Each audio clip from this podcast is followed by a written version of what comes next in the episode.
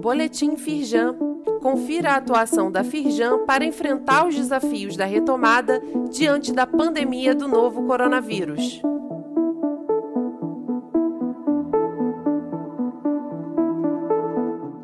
Edição de quarta-feira, 29 de setembro.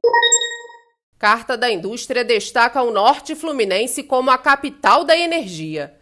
A reportagem mapeou 21 projetos envolvendo energias renováveis somente na região. Entre elas estão 12 termoelétricas em Macaé e outras duas no Porto do Açu, além de fazendas eólicas offshore, planta de hidrogênio e usina de energia solar. Presidente da Firjan Norte Fluminense, Francisco Roberto de Siqueira, lembra que a região conta ainda com o Parque Eólico do Gargaú, um dos maiores do Sudeste. O link para ler a reportagem completa e conferir a edição deste mês está disponível neste boletim.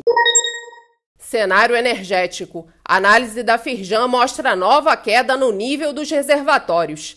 Índice chegou a 24,7% em setembro enquanto em agosto estava em 31,16%, com queda semanal de 1,03%.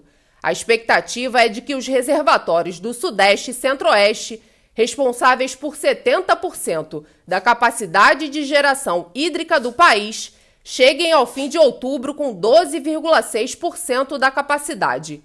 Por isso, a Firjan e a Fieng elaboraram 14 medidas emergenciais com foco na mitigação dos impactos da crise energética. Saiba mais no site da Firjan.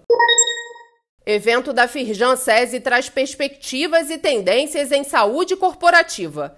Online e gratuito, de 5 a 7 de outubro, de terça a quinta-feira, das 14 às 16 horas, o Saúde Integrada Talks Firjan SESI reúne especialistas nacionais e internacionais para falar sobre os novos rumos da saúde corporativa, cuidado com o trabalhador, sustentabilidade das organizações e rotas de inovação e tecnologia.